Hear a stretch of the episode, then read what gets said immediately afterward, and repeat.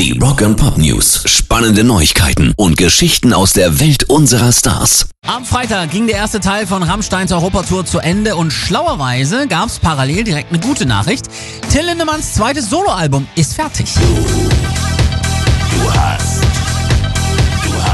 Gilt zwar als Soloprojekt, aber er macht es zusammen mit dem Schweden Peter Tektgren und der postete jetzt auf Facebook, übrigens, Lindemanns neues Album ist fertig, produziert und gemischt von meiner Wenigkeit. Wird also wohl noch Ende diesen Jahres rauskommen, bevor dann im Mai 2020 die zweite Europarunde von Rammstein weitergeht. Sein erstes Soloalbum Skills in Pills war 2015 übrigens komplett auf Englisch. Rock and Pop News. Ozzy Osbourne will seine Genesungszeit zum Schreiben neuer Musik nutzen.